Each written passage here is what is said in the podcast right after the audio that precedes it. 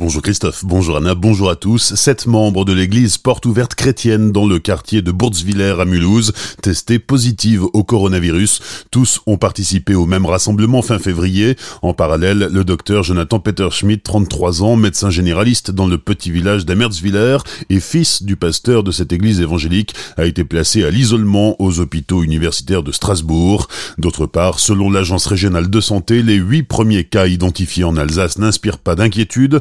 Plusieurs patients ont déjà pu regagner leur domicile. Les rédactions de l'Alsace et des dernières nouvelles d'Alsace vous donnent rendez-vous ce matin à 11h30 sur la page Facebook DNA Celesta Erstein pour un Facebook Live consacré aux élections municipales à Celesta.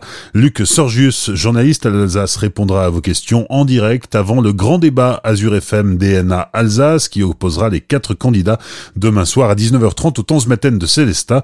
Vous pouvez participer en posant dès à présent vos questions sur les pages Facebook DNA Celesta Erstein et l'Alsace Celesta. À Kaisersberg Vignoble, trois listes vont s'affronter. L'écologiste Henri Stoll se représente avant tout pour redorer le blason de sa commune.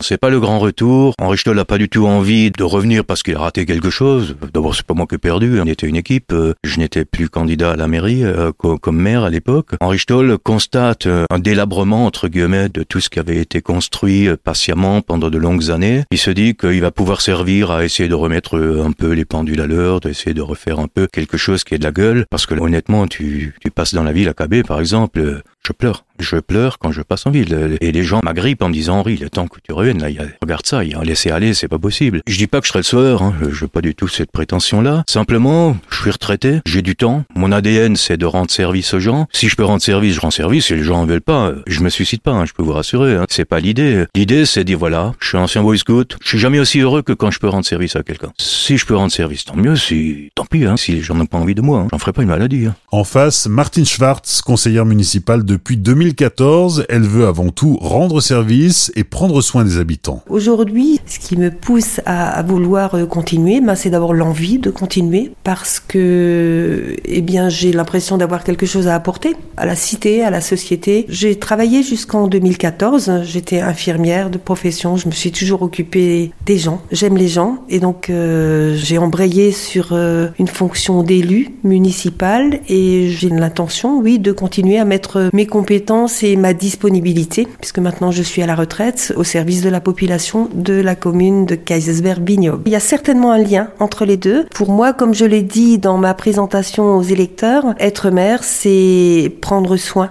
prendre soin des habitants plutôt que simplement administrer. Je ne suis pas là pour faire une carrière politique. Je ne suis pas là non plus pour exécuter uniquement des demandes ou des lois ou des règles qui nous viennent de l'État, mais je suis bien là. Je situe ma fonction dans le fait de prendre soin des habitants. Une troisième liste emmenée par Alain Turling est aussi en lice.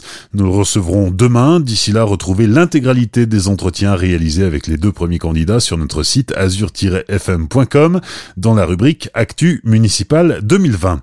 Sachez aussi qu'à Münster, Azur FM organise un débat entre les deux têtes de liste avant le premier tour. Rendez-vous à la salle de la Laube mardi prochain, 10 mars à 19h.